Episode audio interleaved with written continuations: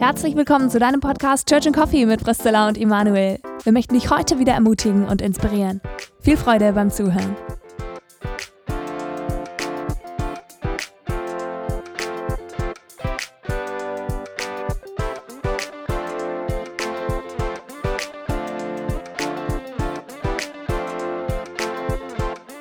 Hi und herzlich willkommen zu einer neuen Podcast-Folge. Ich bin heute nicht mit Emanuel am Start, sondern mit Oliver, dem neuen Pastor bei Perdu, wo ich ja auch Jugendreferentin bin. Und ich freue mich total und bin voll gespannt, ihn heute interviewen zu dürfen. Und für alle diejenigen, die jetzt sagen, okay, Oliver sagt mir gar nichts oder vielleicht sagt euch der Name was, aber sonst nichts, wer die Person dahinter ist. Ich will ihn ganz kurz vorstellen und dann werdet ihr auch im Laufe des Interviews ein bisschen mehr von ihm erfahren und seiner Familie und seinem Weg mit Gott. Er ist, jetzt muss ich überlegen, 32? Wow, 32 Jahre alt, zwei Jahre jünger als ich. Ähm, und hat eine Frau und vier Kinder, eins noch im Bauch. Richtig. Sehr, sehr cool. Und ähm, hat jetzt am äh, 1. Januar oder am 2. bei uns als Pastor angefangen und hat die letzten fünf Jahre mit seiner Family in Texas gelebt, wo er äh, den Doktor gemacht hat und äh, Dozent warst du auch da, ne? Ah, nee. Nee, ich war nur Student. Okay. Genau. Cool. Genau, so also ein ganz kurzer ähm, Wrap-up, was ähm, ihn so ausmacht oder ein paar kurze Fakten. Und ich habe gedacht, ich möchte heute mit dir über euren Weg reden, wie ihr zu uns zu Perdu gekommen seid, weil ich das total spannend fand. Du hast es schon ein bisschen erzählt vor zwei Wochen bei unserem Teamtreffen. Und ich fand es total hammer, weil ich gedacht habe, ja, wir fragen uns oft, so dieses, hey, ähm, wie wirkt Gott in meinem Leben? Woher weiß ich, was Gottes Wille ist? Woher weiß ich, ob ich links oder rechts gehen soll? Was soll in meiner Zukunft sein? Und ich fand, ähm, so wie Gott euch geführt habt oder wie ihr euch habt führen lassen, das fand ich echt cool. Und darüber will ich mit dir heute reden. Ja. Sehr cool, sehr spannend. Aber darf ich erstmal ganz kurz Dankeschön sagen? ja. Ähm, ja, Dankeschön für die Einladung, dass ich mit dabei sein darf. Ähm, als äh, Zuhörer von äh, Church and Coffee bin ich na klar jetzt absolut begeistert, auch mal hinter die Kulissen gucken zu dürfen.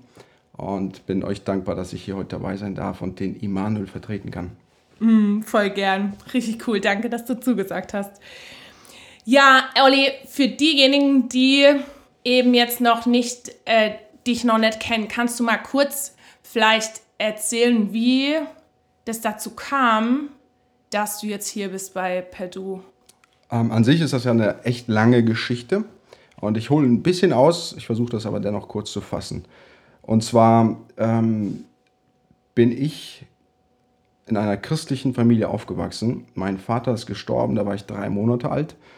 Und äh, meine Mutter hatte nie wieder geheiratet, aber meine Mutter hat uns mit in die Kirche genommen oder in die Gemeinde. Und irgendwann habe ich dann auch eine Beziehung mit Jesus angefangen und als ich dann zum Wehrdienst eingezogen wurde, ähm, habe ich das damals verweigert und bin für ein Jahr ins Ausland gegangen. Und als ich in diesem Jahr im Ausland war, habe ich eigentlich meine Berufung gekriegt, in den vollzeitlichen Dienst zu gehen und äh, dachte, dass ich das auch direkt danach machen würde. Ich hatte damals aber schon meine jetzige Frau gedatet und als ich ihr das so mitgeteilt hat, hat die gesagt, nee, das machen wir nicht. Dann habe ich gedacht, ja, aber doch nicht Gottes Wille.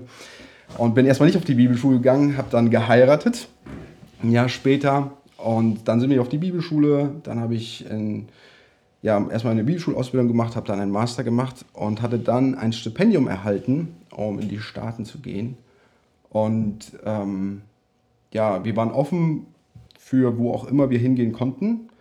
Und was ich aber machen wollte, war, dass ich mich mit dem Gemeindefeld oder mit den äh, Jobbeschreibungen, die es gibt, dass ich mich damit weiter befasse, um einfach so zu wissen, hey, was gibt es da draußen, wie, wie schreiben Gemeinden ihre, ähm, ihre Suchanfragen, um einfach so ein Gefühl dafür zu, zu kriegen, ähm, wie die Gemeinde selber schon drauf ist, noch bevor ich eine Gemeinde kenne. Und so habe ich eigentlich in dieser Zeit, als ich in Amerika war, für diese fünf Jahre, versucht, jede Woche ähm, die christlichen Jobbörsen abzusuchen Und irgendwann war da halt auch die Perdu-Gemeinde mit dabei.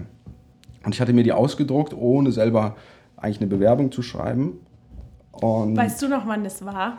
Oh, das, ich, ich würde sagen, das war Anfang letzten Jahres. War die, war die Stellenausschreibung da schon draußen? Ja, schon lang. Ja, Oder schon länger. Mhm, ich hatte Monate, mich auch nachher auf, auf die alte Stellenausschreibung beworben und nicht ja. auf die aktuelle.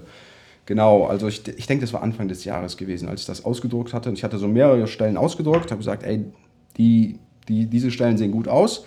Aber mein eigentliches Ziel war es, in Amerika zu bleiben. Also ähm, ich hatte das einfach nur so rausgeholt und gesagt, so sieht es cool aus.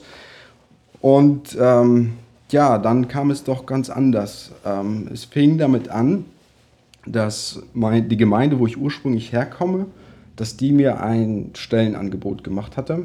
Und eigentlich ein recht attraktives Stellenangebot. Ähm, die hatten mir vier Möglichkeiten ge äh, gegeben, wo ich dann drüber beten sollte und, Gedanken, und mir Gedanken machen sollte und ähm, mich dann entscheiden sollte, was wir davon angehen. Und meine Frage war zunächst einmal, gehe ich zurück nach Deutschland oder nicht? Ähm, genau. Aber nun war die Stellen, das Stellenangebot da und da musste ich mich ja auch für irgendwas entscheiden. So habe ich zu meiner Frau gesagt, hey, lass mal dafür beten und äh, wir nehmen uns Zeit, mindestens zwei Monate und wir reden einfach nicht darüber und jeder betet für sich. Das haben wir dann auch so gemacht. Und äh, in dieser Zeit, ich glaube eine Woche nachdem meine Gemeinde mir ein Angebot gemacht hat, äh, hatte, hatte ich einige Stellenangebote aus den USA bekommen, wo ich dachte, oh, das wird was, besonders eine von denen äh, in Wyoming. Ähm, jeder, der mich kennt, der weiß, ich mag Outdoor, das Outdoor-Leben. Und ähm, ja, das hatte mich auf jeden Fall heftig begeistert, äh, nach Wyoming in die Berge zu gehen. Aber wir hatten dann halt diese zwei Monate dafür gebetet.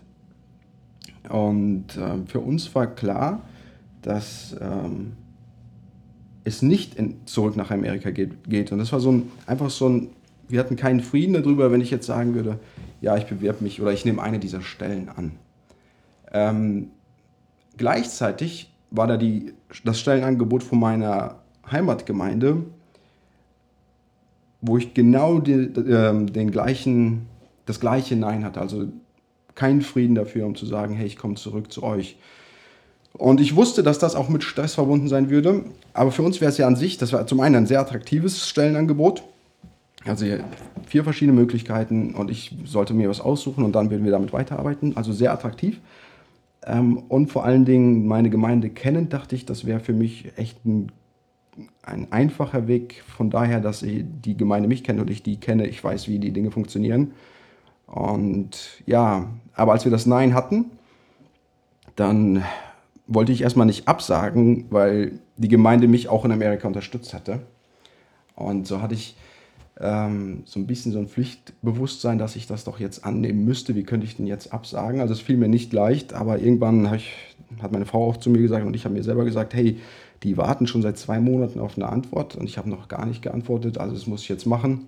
Dann habe ich das gemacht und hatte so einen richtigen Frieden darüber. Also das war so richtig so, wo ich wusste, ich habe jetzt das Richtige gemacht. Ähm, das tat echt gut, eine echt gute Bestätigung. Und Darf ich hier mal kurz reinkriegen? Ja. Du hast jetzt öfters von von Frieden geredet, ja. also keinen Frieden zu haben und einen Frieden zu haben.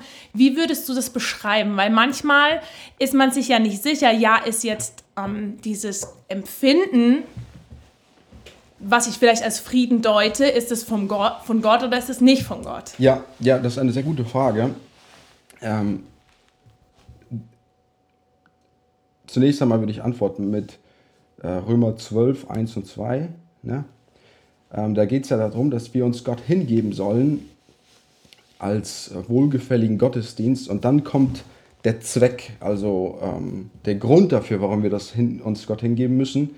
Ähm, wenn wir uns Gott hingeben ähm, und den Gottesdienst leben, den Gott von uns möchte, dann können wir etwas tun. Und zwar dann können wir prüfen, äh, was der Gottesdienst ist, den Gott von uns möchte. Also wenn wir uns Gott hingeben, dann gibt er uns die Möglichkeit, das zu überprüfen, was er von uns möchte. Und da äh, können wir uns ja selber einfach die Frage stellen, äh, handle ich jetzt aus Eigensucht, also weil ich Dinge will, die mir Spaß machen, oder tue ich jetzt Dinge, ähm, die mir Unsicherheit bringen? Und in diesem Zweck, äh, in diesem Kontext dann auch zu sagen, äh, was ist das für ein Gefühl, das ich da hatte, dieses Nein, das ist sehr schwer zu beschreiben. Also es ist zum einen schwer zu beschreiben, zum anderen aber auch irgendwie war das für uns beide klar. Ähm, Gott hat uns ja ähm, einen Verstand gegeben, wo wir Dinge ähm, rational abwägen können. Und von der Hinsicht her können wir, glaube ich, dass wir als Christen auch manchmal einfach mit unserem Verstand, von unserem Verstand her, von unserem Verstand heraus ähm, Entscheidungen treffen sollen und sagen sollen, hey, das ist jetzt angebracht, das ist nicht angesagt, hierfür reichen die Finanzen, hierfür reichen die Finanzen nicht und so weiter. Hier war das aber anders gewesen, denn ich hatte jetzt eine Jobmöglichkeit, also eine Zukunft, die, äh, die ich angehen könnte. Das Problem war, ich habe das abgesagt und hätte quasi, wäre dann ins Offene gelaufen. Also ich hatte nicht irgend, irgendwo eine Stelle offen oder sowas. Und deswegen fiel mir das nochmal besonders schwer, das so zu machen. Weil es ja quasi gegen deinen Verstand war. Genau, es ging ja. gegen, gegen meinen Verstand, das Nein, zu, also das Nein weiterzugeben. Aber ich konnte, ich weiß auch nicht, wie ich das genau beschreiben soll, ähm, die, dieses, ich konnte auch nicht Ja sagen und hingehen und sagen, das ist jetzt mein Weg. Ähm, ich hatte mir das ähm, angeguckt und habe gesagt, boah, irgendwie geht das nicht. Und das Ding ist, würde ich jetzt nach meinen eigenen Ideen handeln, dann wäre ich gar nicht in Deutschland gewesen. Ja. Und das ist, ähm, als ich auch später mit anderen Menschen darüber gesprochen habe, ähm, die mich gefragt haben, warum ich denn Nein gesagt habe, dann habe ich gesagt, hey, ähm, wenn ich dieses Nein übersprungen hätte, dann wäre es nicht das Nein dahin, sondern dann wäre es schon das Nein, dass ich in Amerika geblieben wäre. Das war für mich das gleiche Nein. Für beide Seiten hatte ich ähm, einfach so ein, also ich nenne das Frieden, weil ähm, als ich abgesagt habe, da wusste ich, dass ich das Richtige gemacht habe. Und zwar nicht hm. nur aus einem Bauchgefühl heraus. Ähm, irgendwo ist es auch ein Bauchgefühl, aber gleichzeitig auch mehr ähm, ein, ein, ein Vergleich dazu. Ähm, wir wollten mal ein Praktikum machen, und das auch in Amerika. Und das war, als meine Frau schwanger war mit dem ersten Baby, das wir hatten. Und ich hatte dann dafür gebetet und irgendwie hatte ich genau das gleiche Nein wieder. Und ich wusste, das geht jetzt nicht. Also, das ist nicht, das ist nicht von Gott, das mache ich nur, weil ich das selber will. Und dann hatte ich das meiner Frau gesagt und der fiel das na klar voll schwer, dass wir es nicht machen so, würden. Und dann war das so, dass wir einige Wochen später, wo wir halt im Praktikum gewesen wären, da kam eine Frau mit äh, verfrühten Wehen ins Krankenhaus, ähm, weil es da Komplikationen in der Schwangerschaft gab. Und das hat mir zumindest äh, für mein Glaubensleben ähm, mir geholfen, darauf zu hören, wenn ich äh, Neins höre und wenn ich Ja's höre. Genau. Ja, und dann zurück zu unserer Frage, wie komme ich nach Durlach? Ja, dann hatte ich Nein gesagt, habe diesen Frieden empfunden, meine Frau auch. Also wir beide waren so, ja, das war die richtige Entscheidung, auch wenn es schwer war. Es war unlogisch. Ähm, aber was kommt als nächstes? Ich sage, ja, hier, guck dir diese Stellen an, habe die meiner Frau gegeben. Wie gesagt, ich hatte die ja bereits ausgedruckt. Und der hat gesagt, ja, ich habe keine Ahnung von, von den Gemeinden, was soll ich denn dazu sagen? dann habe ich gesagt, ja, das sind die zwei, wo ich am meisten sagen würde, an die zwei würde ich schreiben. Bei der einen wusste ich schon, dass die so gut wie fest waren äh, mit ähm, einem Pastor. Ähm, wo die schon am Vertrag am Arbeiten waren. Und bei dieser Gemeinde wusste ich halt gar nichts. Und dann ähm, ja, habe ich dem, der einen Gemeinde geschrieben. Die haben mir dann auch gesagt, es wäre unfair, das jetzt zu machen, jetzt noch einen anderen Bewerber mit reinzunehmen. Was ich auch absolut verstanden habe. Und hier hatte ich dann gedacht, bevor ich jetzt hier auch noch hinschreibe, dann frage ich erstmal nach, bevor ich eine Bewerbung schreibe. Und hatte dann den Emanuel geschrieben und der hat mir sofort gesagt, hey, ruf mich an. Wir haben dann telefoniert. Und genau, dann war für mich so, als der mir gesagt hatte, hey, das wären deine Aufgaben, da hat mein Herz angefangen zu pochen und da habe ich gesagt, da will ich hin, das wäre cool. Mhm. Genau. Und ähm, dann hatte der ein paar Tage später mir wieder geschrieben, ey, schreib mal ganz schnell die Bewerbung, wir haben äh, am Montag Gemeindeleitersitzung, da habe ich die Bewerbung geschrieben. Und dann letztendlich kam ich so hier hin. Mhm. Und war das dann quasi auch so ein Weg, wo du gemerkt hast, okay, die Türen gehen auf, also so von, von Gottes Perspektive? Oder hattest du irgendwann einen Zeitpunkt, wo, also dieses Herzpochen, war das dann ein Ja oder wie würdest du das beschreiben? Das Herzpochen, das ich hatte, war Begeisterung äh, im Sinne von ähm, diese Aufgaben, die als meine Aufgaben, die, die, die mir als Aufgabenstellung gegeben wurden, ähm, dafür brennt mein Herz und das fand ich cool. Das war das Herzpochen, wo ich gesagt habe, boah, fett, da habe ich richtig Bock drauf. Ähm, gingen die Türen auf. Ähm, jein. Ähm, zunächst mal sollte ich ja im Sommer nach Deutschland kommen. Und das sah zuerst so aus, als ob das nicht klappen würde. Also für ein Interview, dass ich dann äh, rüberreisen würde. Und es sah so aus, ob es nicht klappen würde. Dann hat es irgendwie doch geklappt. Und dann nachher, ähm, wo ich den Vertrag unterschrieben hatte, dann ähm, mit der Wohnung, ob wir eine Wohnung finden oder nicht. Und das sah auch alles so aus, dass es nicht klappt. Im Endeffekt hat es doch geklappt. Und wir sind Gott dankbar dafür. Aber ich würde jetzt nicht so sagen, dass ich das sofort so gesehen habe, die Türen sind offen. Das ist immer erstmal so ziemlich lang gedauert, dass, mm. dass ich so gesagt habe, okay, das, das, das klappt doch. Ähm, genau, genau. Also deswegen sage ich Jein. Also die sind schon offen gewesen, aber ja. ich habe es nicht direkt gesehen. Ich habe noch eine Frage zu ähm, mit Amerika. Du hattest ja gesagt, äh, dass eigentlich du oder ihr auch als Family gesagt habt, eigentlich wärt ihr lieber in Amerika geblieben. Und das ist ja schon auch schwer, ein Stück weit zu sagen, äh, okay Gott, ich möchte, dass dein Wille in meinem Leben passiert, aber innerlich würde ich eigentlich gerne in Amerika bleiben und gleichzeitig aber zu sagen, okay Gott, dein Wille geschehe und ich will offen sein. Also habt ihr da irgendwie ein Ritual gehabt oder wie habt ihr das gemacht, dass also dass du in diesem zwei Monate Prozess, wo ihr gebetet habt, offen bist für, für auch das Reden Gottes so und eben nicht so dieses, okay, ich bin so fokussiert darauf, dass ich einfach jetzt ein Ja höre für Amerika. Weißt du, wie ich meine? Ja.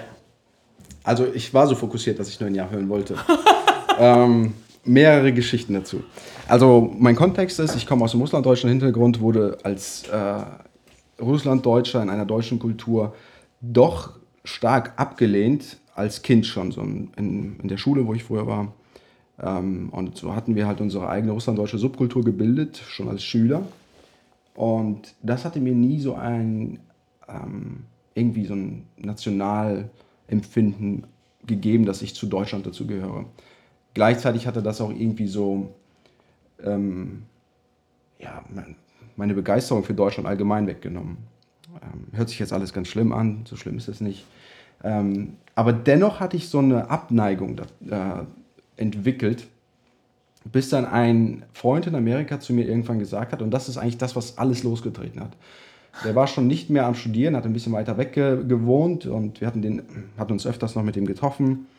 Und da hat er zu mir gesagt, Oliver, ich glaube, du musst Dinge in deinem Leben aufräumen. Ich glaube, da, da ist eine Verbitterung in dir drin. Und du bist berufen, das Evangelium zu verkünden, aber du, ähm, du, du schließt dich jetzt quasi selber ein und sagst, ja, ja, aber nur für Amerika, mhm. nur weil du in dir drin eine Verbitterung hast, die du selbst noch nie beseitigt hast. Wow, toller Freund. Genau, toller Freund. Halleluja. also ich habe zuerst, zunächst habe ich nicht daran gearbeitet, wollte ich nicht. Und dann äh, hatte ich aber ein Buch über Vergebung gelesen und sollte dazu predigen. Und da habe ich gedacht, boah, wie soll ich denn selber über Vergebung predigen, wenn ich selber nicht an mir arbeite? Und das hat es so losgetreten. Und dann dieser Zeit, wo wir gebetet haben, oder eigentlich schon das ganze letzte Jahr dann, ähm, da war das so, dass wir immer wieder Predigten gehört hatten, wo unser Pastor in Amerika ähm, Dinge gesagt hat, die ich nur darauf bezogen habe, dass, äh, dass wir in Amerika bleiben. Und meine Frau genau das Gegenteil. Die hat gesagt, boah, wir müssen zurück nach Deutschland, wir müssen zurück nach Deutschland. Und was dann für mich so wo ich auch immer dann darüber geschmunzelt hatte halt und so. Aber was dann für mich nochmal hinzukam, war, da waren einige, mein Pastor zum Beispiel, der gesagt hat, ich würde dich gerne einstellen, aber ich glaube, du musst zurück nach Deutschland gehen mhm. und auch andere Dinge. Und letztendlich, äh, was mir auch geholfen hat, war dann halt so meinen eigenen Akzent zu hören und dann so, boah, ich hätte selber keinen Bock immer unter so einem deutschsprachigen, äh, englisch sprechenden äh, zu sitzen und dem mit seinem Akzent zuzuhören. Und dann habe ich gesagt, boah, vielleicht nicht. Und dadurch, dass ich äh, diese Verbitterung ablegen konnte, habe ich dann zu Gott gesagt, hey Gott, mir ist das völlig egal wo, ich würde zwar echt gerne hier bleiben, ähm, aber mir ist das egal wo und wenn du sagst, zurück nach Deutschland, dann nach Deutschland, wenn du sagst Asien, dann halt Asien und so wäre ich offen dafür. Hm. Und ich finde es total cool, weil ich finde, das spiegelt so, finde ich, auch wieder, wie Gott mit uns arbeitet, ne? wo er quasi so gemerkt hat, okay, diese Hürde der Verbitterung ist da und ohne das zu bearbeiten, wirst du wahrscheinlich nicht zurückkommen oder äh, ist die Hürde zu groß und dann erst zu sagen, okay, diesen Prozess gehe ich noch mit dir, damit du frei sein und offen sein kannst, äh, wo wir ja manchmal auch das Gefühl haben, okay, den Weg, wenn Gott das und das sagt, den werde ich niemals gehen. So ja, zum Beispiel, ja, ja. wahrscheinlich auch viele umgekehrt, so diese, ich kann niemals Deutschland verlassen oder so. Äh, aber dass Gott sagt, hey, ich sehe deine Hürden in deinem Leben und die sind kein Problem für mich, so, ne? Und ich kann die mit dir angehen, das finde ich total Hammer. Noch ähm, eine andere Frage, und zwar, du hattest ja vorhin gemeint, du hattest ja eine Stellen, ein Stellenangebot, was, äh, wo ihr dann äh, beide so gemerkt habt, hey, nee, das ist es nicht aus der Gemeinde, die ihr euch quasi ausgesandt habt und in der ihr aufgewachsen seid. Und das hast du ja noch nicht dazu erzählt, dass ja quasi deine Mama und die Eltern von Jessie, von deiner Frau, in der Gemeinde noch sind. Genau. Und das finde ich ne, auch total spannend, was ja nicht nur deine Herausforderung ist, okay, die haben uns finanziert und jetzt sagen wir nein, sondern auch noch eine Herausforderung, äh, ein Stück weit zu sagen, okay, nee, wir ähm, gehen nicht mehr in die Gemeinde zurück, wo unsere Eltern sind. Ja.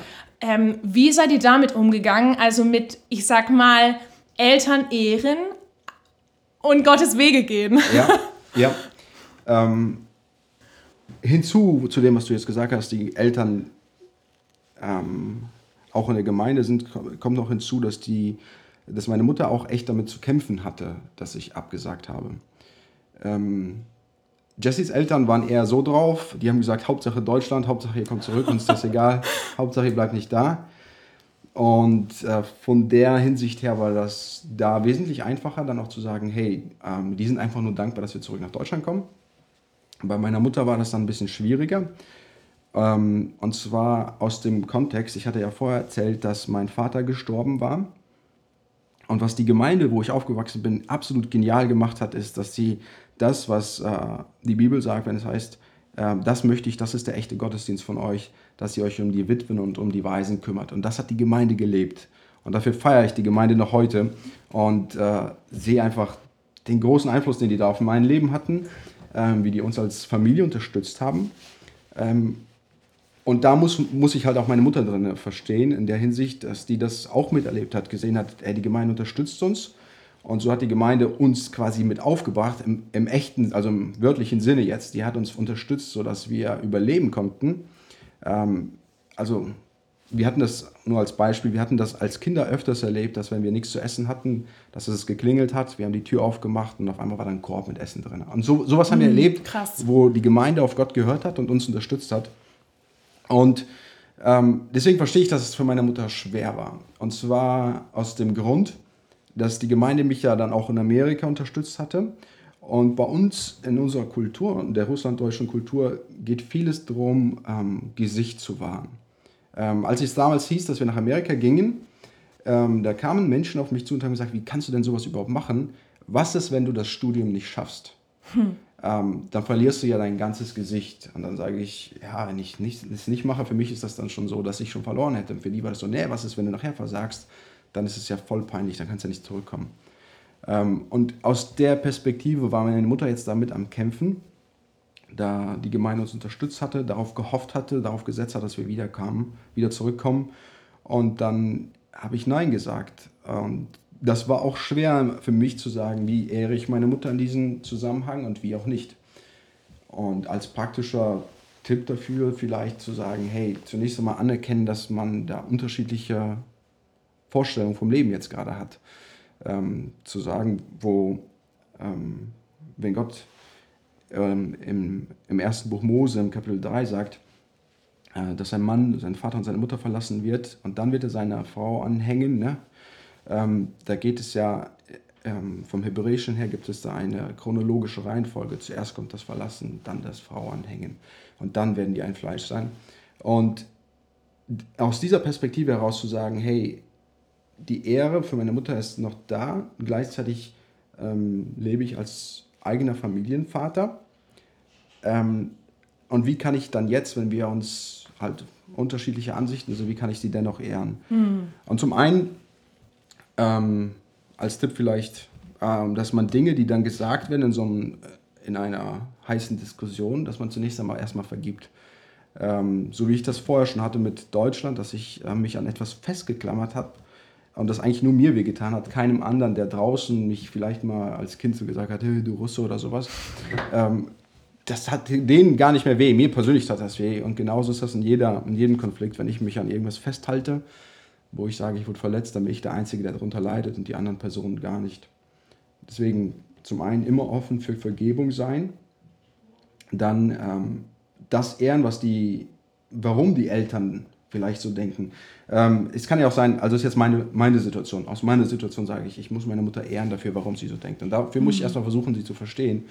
Was ich glaube, was ich tue, dass ich verstehe, hey, ähm, da ist dieser eine Aspekt, dass die Gemeinde uns unterstützt hat. Gleichzeitig sagt die auch, boah, wir brauchen ausgebildete Prediger bei uns in der Gemeinde und sehe ihr Herz für die Gemeinde, verstehe das daher und von daher dann auch sagen, ich sehe das Gute da drin, was sie eigentlich möchte. Also wirklich versuchen, nicht nur, ähm, nicht nur zu sagen, ich kann dich stehen lassen, sondern ich versuche sie zu verstehen und äh, zu sagen, ey, das Herzensanliegen ist ein gutes. Und dann aber auch zu sagen, ähm, genau deswegen rede ich auch nicht schlecht darüber, was meine Mutter gemacht, äh, was meine Mutter ähm, empfunden hat, wie sie reagiert hat, als ich ihr gesagt habe, dass wir abgesagt haben und so weiter. Ähm, sondern ich sage, hey, ich verstehe sie, und ich äh, bin dankbar dafür, dass, was ihr Herzensanliegen ist. Und dann fokussiere ich mich darauf, ähm, was sie Gutes in mein Leben reingelegt hat. Denn das Gute, was sie in mein Leben reingelegt hat, ist Gottes Furcht. Und zu sagen, ey, wir hören auf Gottes Wege und nicht darauf, was unsere Wege sind. Ja. Und das kommt von ihr. Und letztendlich äh, muss sie, also da hat sie mich geprägt. Und letztendlich muss sie dann auch, ähm, versteht sie auch, dass sie sagt, hey, ähm, das ist quasi die Konsequenz. Das ist die Konsequenz davon, genau. Ja. Das ist die Konsequenz Richtig, ja. davon. Und was für ein Privileg auch, dass ja deine Mutter auch gläubig ist. Genau. Also das ist ja das Privileg, wenn man gläubige Eltern hat, dass sie, genau. ähm, auch wenn es ihnen schwerfällt, ja auch eigentlich wollen, dass äh, ihre Kinder nach Gottes Willen fragen und danach leben. Eine letzte Frage zum Schluss. Jetzt seid ihr in Deutschland und ihr seid bei uns in Peru und quasi da, wo Gott euch hingestellt hat. Und ähm, von außen klingt das vielleicht als die voll krasse Story, wo vielleicht jemand sagen würde, boah, ich wünsche mir auch so eine Berufungsgeschichte. Ähm, aber gleichzeitig heißt es ja nicht, dass es einfach ist, oder? Ja, ja. Äh, ich persönlich muss auch ehrlich sagen, ich sehe das nicht so als so voll krasse Berufungsgeschichte. Für mich okay. Ist das einfach so, ähm, so war das Leben halt. Und viele der mhm. Dinge, die wir erlebt haben, waren in manchen Situationen ätzend und manchmal auch wirklich schwer. Ähm, aber ich glaube, dass wenn wir Gott glauben, also ähm, Gott glauben, dann, dann macht Gott Dinge in deinem Leben, ähm, die größer sind als du selbst, um hm. es mal so auszudrücken. Ähm, wenn wir nämlich Gott nicht vertrauen, dass er, wenn er sagt, hey, ich möchte, dass du dahin gehst und ich ihm nicht folge, ähm, dann brauchen wir uns auch nicht darüber wundern, wenn unser Leben langweilig ist oder langweilig scheint. Ähm, deswegen ja auch gerade, ich lese momentan in meiner stillen Zeit Jakobus, Jakobus 2 habe ich heute gelesen, ähm, die Glaubenswerke, ähm, dass Abraham durch Glauben gerechtfertigt wurde, aber der Glauben machte sich wirksam in irgendetwas. Und ähm, wenn Glaube nur ein Gefühl ist oder was auch, wie wir das auch immer ausdrücken möchten, dann glaube ich, dass, ähm, dass es ziemlich langweilig sein kann, als Christ zu leben.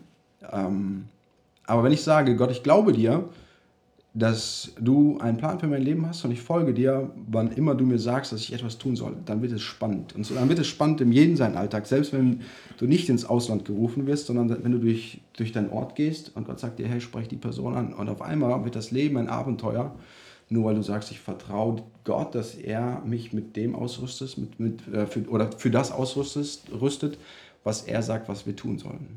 Genau. Deswegen glaube ich, dass es dann erst richtig aufregend wird. Und deswegen, es war schon ein, ein Abenteuer, muss ich ehrlich sagen. Aber in dem, in dem Leben, als wir es gelebt haben, habe ich das nicht so empfunden, dass ich sage, boah, was für eine Geschichte. Mhm. Wenn ich jetzt so zurückschaue, äh, schaue, sage ich schon manchmal so, boah, cool, äh, wie das so alles passiert ist. Ähm, aber in dem Moment war das nicht so, sondern es war einfach halt normales Leben. Mhm. Und ich finde es voll interessant, weil ich jetzt gerade so gedacht habe, ich glaube, von der Seite von der Gemeinde war es genauso. Wir haben äh, zweieinhalb Jahre lang ist jetzt eigentlich der Prozess gegangen, einen Pastor zu suchen. und die meiste Zeit war einfach nur ätzend. Ja. So, ne? Wir, und die Gemeindeleitung hat ein Bewerbungsgespräch nach dem anderen äh, geführt und, und abgewogen und dann sich wieder dagegen entschieden oder andere, also die sich beworben haben, haben sich dagegen entschieden. Die Gemeinde hat gebetet und es war total anstrengend so. Und äh, gleichzeitig dann aber auch zu erleben, was Gott in dem Prozess tut und dann auch zu erleben, dass Gott versorgt, also dass er euch versorgt und dass er uns als Gemeinde versorgt und dass wir sehen dürfen, aber gleichzeitig ist es nicht heißt, dass jetzt alles easy ist. Ja. So, das ist ja das Geniale. Und ich glaube, das Ding ist ja nicht, dass ähm, die Erfüllung am Ende nicht die ist, dass, wenn wir Gottes Wege gehen, alles easy ist, ja. sondern diesen Frieden zu wissen, dass du in Gottes Willen bist, so, ne? Ja. Beziehungsweise, wie schlimm ist es zu wissen, okay, ich weiß ganz genau, das und das und das, das ist nicht Gottes Weg und ich bin trotzdem damit unterwegs, so, ne? Und diesen Frieden, den Gottes Wege mit sich bringt, ich glaube, das ist so das, ähm, wofür es sich lohnt, Gottes Willen zu tun, so, ne? Genau. Auch wenn es schwerfällt. Genau. Äh, ja. Und ja, richtig cool. Vielen Dank, Olli, dass du davon erzählt hast. Ich, ich fand es richtig ermutigend. Und ähm, danke, dass du dir Zeit genommen hast. Und ich hoffe, euch hat es auch ermutigt und euch hat es auch vielleicht ein Stück weit noch mehr praktisch werden lassen, äh, wie es sein kann, nach Gottes Willen zu fragen und wie Gottes Willen ins Leben hineinkommt und wie wir Gott hören können, verstehen können.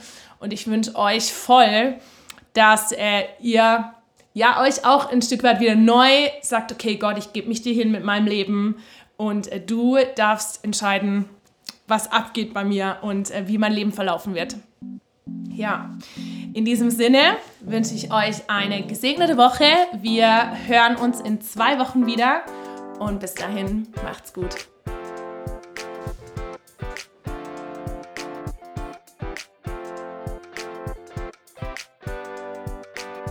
Hey, schön, dass du heute dabei warst. Wenn du unseren Podcast unterstützen möchtest, darfst du gerne auf den Link in unserer Beschreibung klicken und unsere Arbeit finanziell unterstützen.